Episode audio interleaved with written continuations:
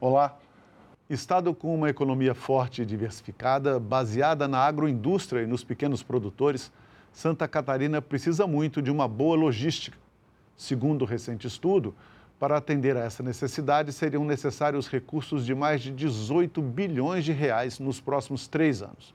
Sobre estes e outros temas, eu, Silvio Guedes, vou conversar no assunto de Estado de hoje com o senador Jorge Seife, do PL.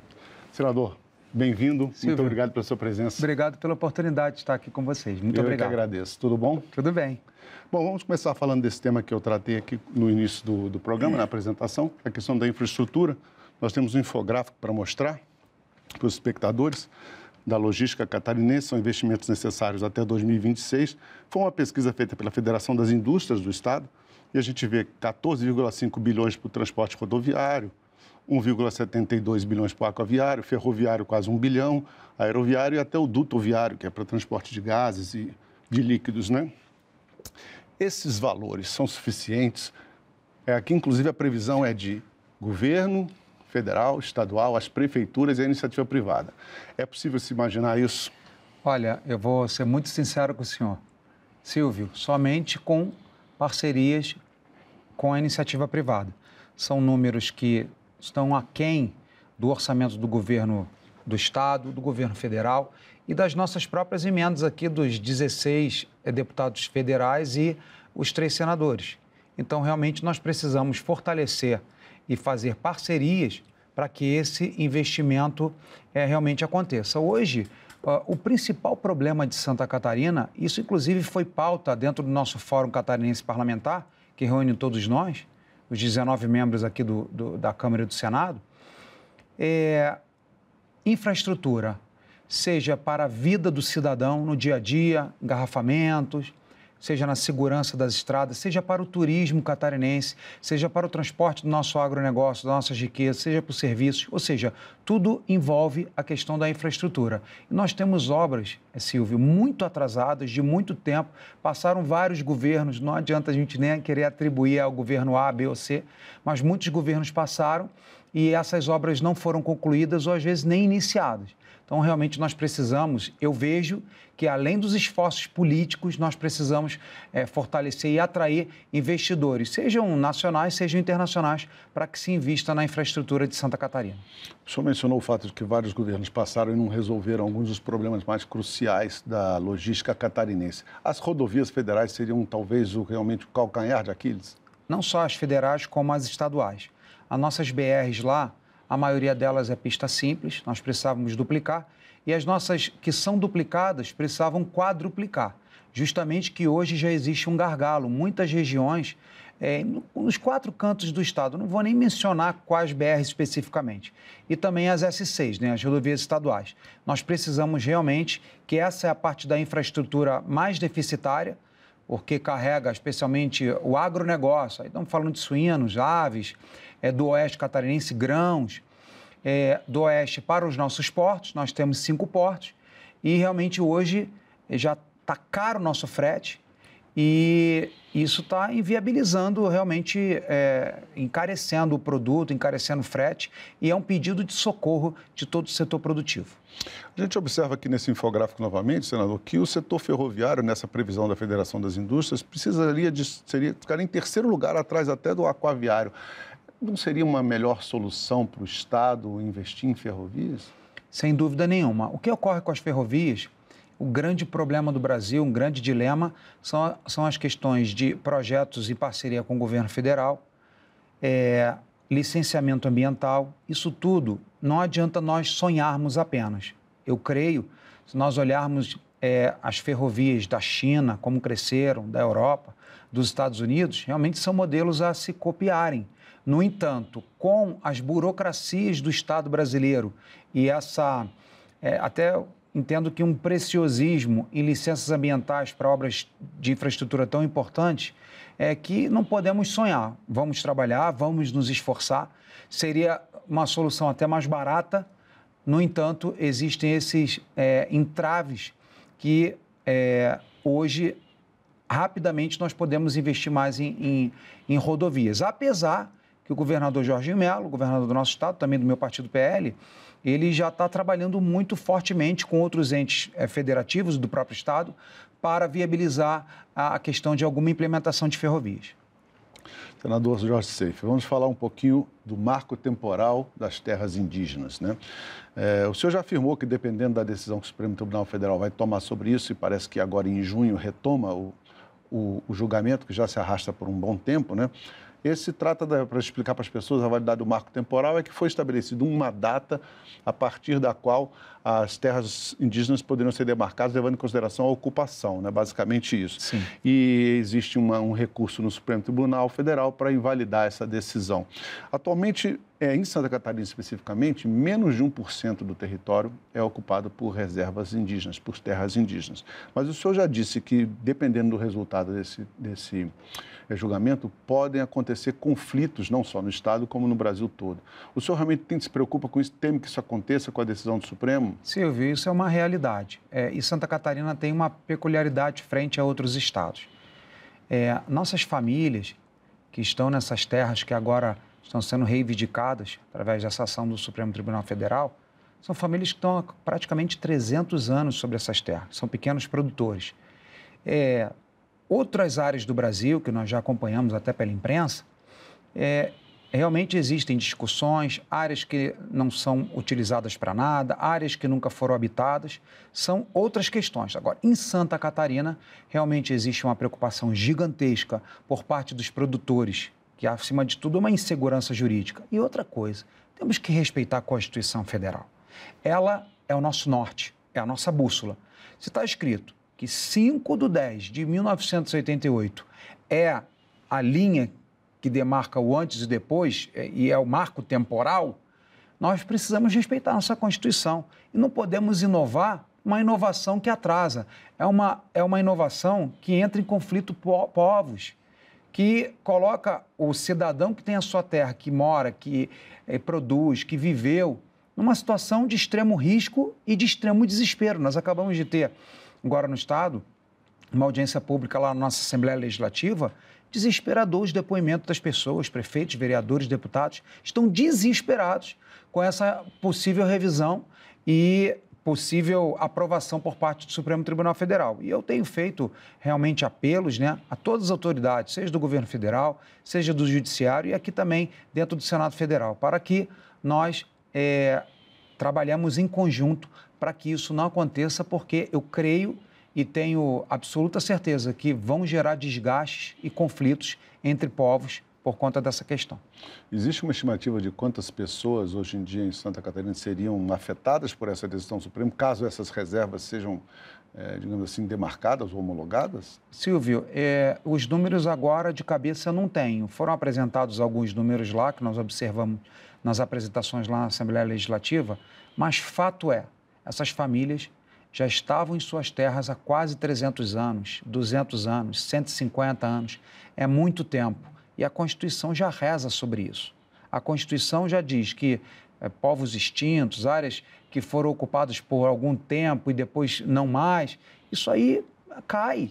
Então, realmente precisamos respeitar a Constituição e trazer é, para a população que deveríamos aqui estar discutindo outros problemas que são fundamentais para o país do que revendo questões que já são previstas na Constituição Federal de 1988. Senador, certamente um dos episódios mais tristes da história de Santa Catarina, da história recente pelo menos, foi o ataque à creche que aconteceu em abril na cidade de Blumenau, resultou na morte de quatro crianças. Né? É, desde então, a Polícia do Estado já realizou, fiz um levantamento nos jornais é, catarinenses, polícia realizou mais de 100 operações de investigação sobre possíveis ataques. Então, se criou realmente, de fato, um ambiente de muita preocupação, pais, autoridades, é, a segurança pública, é, por causa desse primeiro ataque, e a gente viu que aconteceram outros episódios em outros estados também. O senhor tem um projeto que pretende assegurar recursos para que, temos, para que tenhamos no Brasil um policial armado em cada instituição de ensino do país, seja ela pública ou privada. Como é que o senhor vai obter recursos caso esse projeto seja aprovado e se transforme em lei? Onde é que está a previsão, assim, digamos? Os nossos policiais, eles se aposentam mais cedo do que a maioria das outras carreiras por conta é, realmente da periculosidade da profissão. E muitos policiais, depois que se aposentam compulsoriamente, precisam buscar na iniciativa privada, empresas de segurança ou é, é, segurança privada ou alguma outra área, né, para buscar mais rendimento para sustento da sua família. Então, hoje, o Brasil possui uma, um alto rendimento, uma alta captação de recursos através das multas de trânsito. Então, o nosso projeto visa o quê? Buscar recursos das multas de trânsito, né? que ninguém gosta de ser multado, mas todos nós, infelizmente, por conta de um número de pardais e tal, todos nós somos afetados com isso mas que esse recurso seja direcionado à segurança pública para que traga paz e tranquilidade para as famílias. Por exemplo, eu tenho dois filhos. Meu filho hoje está com 19 anos, foi criado em creche e escola. Minha filha tem 10 anos, está lá na escolinha dela. Então, uma preocupação para todos nós. E a escola é praticamente um lugar sagrado, onde nós, pais, deixamos nossos filhos e temos a certeza que eles estão sendo educados, bem cuidados e protegidos. Infelizmente, esses episódios, não só em Blumenau, como em todo o Brasil, está é, tá causando, mais uma vez, insegurança e medo e terror para as famílias. O senhor é pai, eu sou pai, quem está nos assistindo provavelmente é pai, é mãe, é avô. E uma das formas, é, e eu até, é, Silvio, pergunto para o senhor: imagina se tivesse um policial naquele estabelecimento, será que teríamos esse episódio? E se tivéssemos, será que teriam tantas vítimas? Eu tenho certeza que um policial armado, que ele é preparado, especialmente os aposentados, tem muita experiência, ele teria impedido ou evitado que o acidente, a tragédia, fosse do tamanho que foi. Vamos continuar um pouquinho aqui na área de segurança, senador Jorge Seif, falando de uma das críticas que se fazem ao governo Bolsonaro, que o senhor foi secretário do governo, faz parte do partido, é, foi, foi na política de posse e, e porte de armas de fogo. Né? Santa Catarina, por exemplo, agora, por uma decisão do governo federal, do governo Lula, nesse, nesse recadastramento, mais de 20 mil armas foram registradas em um, uma questão de semanas. Né? É, qual a sua posição em relação a essa, esse polêmico tema, né, senador? É, o senhor defende a necessidade de um novo mecanismo, talvez um mecanismo mais moderno e ágil, para essa questão da propriedade e, e, do porte de armas? Porque dizem que esses clubes de, de, de atiradores e, e, caçadores estariam desvirtuando, de certo modo, é, a legislação que se implantou para a questão do porte de armas. Qual é a sua posição sobre isso, senador? Silvio, primeiramente, nós não podemos terceirizar o direito à vida, a proteção à vida, ao patrimônio, à família, ao Estado brasileiro. Eu respeito e sou um fiel escudeiro de todas as nossas forças policiais. Mas, se alguém entrar na minha casa, for fazer uma violência contra mim, contra minha esposa, minha filha, ou contra alguém, algum membro, né, meus amigos, até que eu ligue para o 190, pode ser tarde demais. E não estou criticando nossas forças policiais. Nós sabemos que o efetivo de policiais em todo o Brasil é deficitário. Nós temos, né, comparado a outros países do mundo, menos policiais do que deveríamos ter para garantir a nossa segurança. Então, eu vejo que arma de fogo, para quem quiser comprar para se defender, não é para atacar, é um, tem que ser um direito do cidadão. Direito, acima de tudo, da vida, da proteção da vida. É, toda lei, todo profissional, médicos, dentistas, é, políticos, advogados, tem o bom e o ruim. Nós não podemos pegar maus exemplos, que são minorias, e aplicar toda uma categoria de CACs, especialmente no estado de Santa Catarina, o estado proporcionalmente mais armado da República e o estado que, é, coincidentemente, tem menos homicídios a cada 100 mil pessoas. Então, veja, Quanto mais a população está armada, isso também são números americanos que eu tenho dados, inclusive já publiquei nas minhas redes sociais. Quanto mais a sociedade tem armas, menos violência gera e mais segurança nós oferecemos para os cidadãos.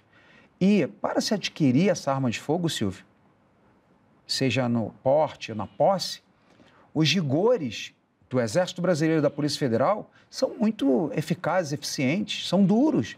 Você não, não, compra uma arma na loja e sai com ela nas costas, como acontece em alguns estados americanos. Aqui é um processo longo e burocrático que eu acho que é até positivo. Você tem que provar que você não tem antecedentes criminais, você tem que provar a origem da tua renda, você tem que ter endereço fixo, você tem que ter trabalho, enfim, é uma série de questões que eles avaliam antes de permitir comprar uma arma de fogo. E o bandido, e o marginal, e o malfeitor, ele compra a arma sem passar por psicotécnico, sem fazer. e armas ilegais, armas inclusive fuzis de guerra. Então é uma luta desigual. É uma luta de estilingue contra canhão e tanque. Então, que a nossa população, essa é a minha defesa, que a população que deseje, o cidadão que deseje e que tenha todas as características de bons antecedentes né, na sua vida privada, possa então comprar sua arma de fogo. Senador, outro tema que o senhor domina bastante bem, vamos falar sobre isso, é pesca. Uhum. Tem a pesca da tainha, eu já estive em Santa Catarina como turista, né? Sim. E sei que isso é uma tradição no estado, né? É, os turistas gostam de participar, inclusive, né, da pesca nas épocas apropriadas. Sim. Mas é, é, acontece que em recente debate, até o senhor, o senhor questionou o atual ministro da Pesca e da Agricultura, o senhor foi desse cargo no governo passado, Sim. André de Paula, cobrando dele uma solução para regulamentar a questão da pesca da tainha em Santa Catarina, porque houve uma decisão do governo recentemente de restringir muito a, a pesca artesanal da tainha e na pesca, a pesca industrial, se não me falar a memória, foi proibida. Perfeito. É, parece que. Completamente. É, completamente e sem prazo para retomar. O que aconteceu nessa situação? Porque temos uma, além, além dos pescadores artesanais, temos todo um segmento econômico que foi paralisado. Perfeito. Essa é uma crítica que eu fiz não só para o ministro André de Paula, da, do, do Ministério da, de Aquicultura e Pesca, de Pesca e Aquicultura, como também no Ministério do Meio Ambiente. O que acontece é que foi feita uma união das políticas públicas dessas duas pastas, meio ambiente e pesca e aquicultura. E nós sabemos que a visão do Ministério do Meio Ambiente é uma visão muito restritiva. E eles entenderam que a, a, a tainha pode entrar em extinção, que está ameaçada, etc. E simplesmente proibiram, é, caiu pela metade as cotas, de 800 mil toneladas para 400 mil, estou falando em números absolutos, e a pesca industrial foi completamente preterida é, de se trabalhar. O senhor sabe, a minha origem é pesca. Eu conheço pescador, conheço o que é ova, conheço o que é tainha. E a época da tainha é o Natal para o pescador. Que a ova é o nosso caviar. O caviar brasileiro é a ova da tainha, que é exportada para muitos países como uma iguaria fina. E com esse, com esse impedimento de se trabalhar, realmente a economia, a cultura, a culinária, o turismo e, a, acima de tudo, o pescador e o consumidor serão muito prejudicados. O preço na gôndola vai subir demais nas peixarias, nos mercados públicos, e o pescador, ou ele vai para a ilegalidade, vai pescar proibitivamente, que ninguém deseja isso, ou ele vai se contentar com uma cota que não é suficiente para ele poder fazer a sua safra, poder né, buscar seus rendimentos. Então, nós temos uma preocupação e uma crítica ao atual governo, buscamos diálogos, interlocuções, trouxemos números, inclusive o governo de Santa Catarina, se não já não judicializou, vai judicializar, porque os dados que eles utilizam, inclusive por uma pesquisa feita pela Universidade do Vale Itajaí, a qual eu sou egresso, me formei na Univale, é, considera alguns números que estão totalmente fora da, da curva adicionados no ano de 2022. Os números que o Rio Grande do Sul aportou nessa pesquisa destoam da série histórica. Então, ou houve algum problema na compilação dos dados, ou houve um aporte excessivo, ou houve, enfim, um erro de digitação, houve algum problema. Não temos dúvidas disso. Mas o Ministério, os, os ministérios, é, são realmente inflexíveis e não, não, não fizeram nenhum movimento, não, tem bo... não tiveram a boa vontade de, de propor estudos, etc, etc. Então, o caminho, infelizmente, será a judicialização. Senador, vamos falar de reforma tributária, que é um tema muito importante para o Brasil e, evidentemente, para a economia catarinense, como eu mencionei no começo do programa, é uma das economias mais fortes e diversificadas do Brasil. Né? O senhor tem criticado, por exemplo, os gestos e ações do governo no sentido do controle da política econômica, achando que, que, esses, que várias dessas ações e desses discursos têm causado desequilíbrio, preocupação e incerteza no mercado e para a economia. É, essa situação está causando efeito também em Santa Catarina? É, há uma preocupação de uma desestruturação econômica por causa das medidas anunciadas pelo governo? Sem dúvida nenhuma, Silvio. E o discurso ele é muito importante, ele sinaliza as pessoas o que devem fazer. Hoje o empresariado, que é quem emprega no Brasil, quem é que gera emprego, pequeno, micro, médio e grande empresário, estão com medo de investir no Brasil. Nós hoje, acabei de ver há pouco na imprensa, nós estamos com uma, com uma taxa de desemprego que já passa de 8%. A Bolsa de Valores brasileiras, desde que o atual governo assumiu, já perdeu mais de 8% do seu valor. Nós estamos falando em bilhões de reais. 8% parece um número pequeno, mas é, em valores me parece que passam dos 500 bilhões de reais em desvalorização das empresas que têm ações nas bolsas de valores. Nós temos hoje uma evasão de capital estrangeiro, ou seja, aqueles investidores internacionais que tinham seu dinheiro aqui aplicado, ou na nossa bolsa de valores, ou em tesouro direto e outras né, formas de investimento, estão recolhendo esse dinheiro e aplicando em outros países, ou seja, é, tirando investimentos importantes para a nossa economia. E tudo isso baseado em quê? Em um discurso velho, no fim do, do teto de gastos, o arcabouço fiscal, existe uma crítica muito grande por parte de economistas, que inclusive tivemos aqui uma audiência com esses economistas, junto com o ministro Haddad e a ministra Tebet, foram muito é, é, demandados e questões que não puderam resolver. Então, realmente, nós é, temos uma grande preocupação com a economia do Brasil, com o discurso envelhecido que, infelizmente, o atual governo traz, como, por exemplo, recriação é, de, de é, taxa sindical, como, por exemplo, é, fim do, da responsabilidade fiscal, como, por exemplo, é, investir em países que são devedores do Tesouro Nacional, investir em países que já pegaram dinheiro conosco no passado, investindo em empresas no exterior que são devedoras hoje do Brasil. Imagina que alguém já te deu um cheque sem fundo, você vai aceitar outro cheque dessa pessoa? Como é que o Brasil quer emprestar dinheiro para a Argentina, para a Venezuela, para Cuba, que no passado pegaram bilhões de reais do contribuinte brasileiro, que deveríamos investir aqui nas nossas empresas e é, emprestar de novo. Então, esses discursos envelhecidos que não fazem nenhum nexo. E não estou falando de questões ideológicas nem partidárias, estou falando de questões econômicas. Onera, foi onerado de novo os combustíveis, que hoje é um problema mundial, né, por conta da guerra da Ucrânia com a Rússia. Então, são várias sinalizações muito perniciosas para a economia e para quem investe no Brasil.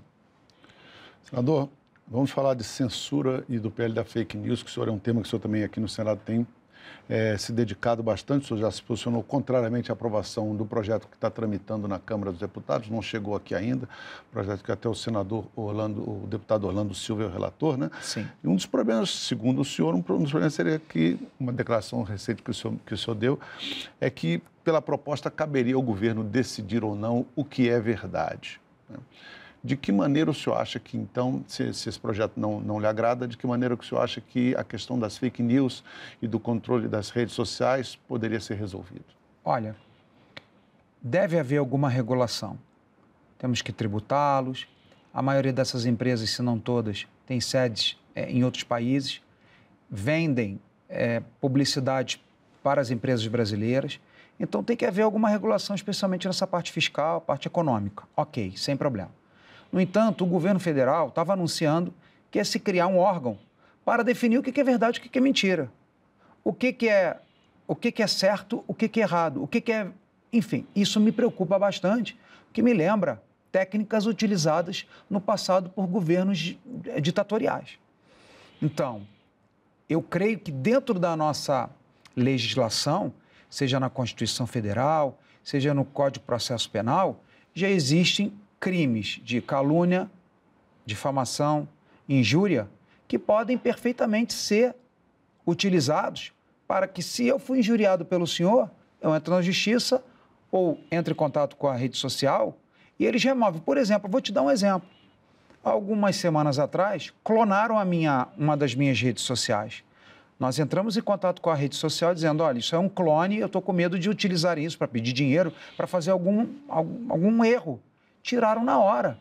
Então, nem precisei acionar a justiça. Então, eu creio que nós não precisamos de mais regulação e não podemos correr o risco de ter as nossas vozes censuradas por uma questão ideológica. Seja Bolsonaro, seja Lula, seja direita, seja esquerda, a verdade é uma só e ninguém pode ser o meu censor, especialmente o Estado, porque isso já foi visto no passado em vários países ditatoriais e levou pessoas, inclusive, a serem mortas. Houveram genocídios, houveram perseguições, houveram cassações políticas, prisões, por conta de opinião que é amplamente garantida no artigo 5 e no artigo 220 da nossa Constituição. Então, me preocupa bastante, sou contra esse projeto. É, eu acho que, mesmo fatiando ele, ele é um projeto ruim, de um relatório ruim, e me preocupa, graças a Deus e com muita sabedoria da Câmara Federal, não foi aprovado. E eu creio que, vindo para o Senado, também faremos as correções necessárias. Que o projeto original que saiu dessa casa foi completamente desfigurado. É um, esse projeto original é do senador do Sergipe.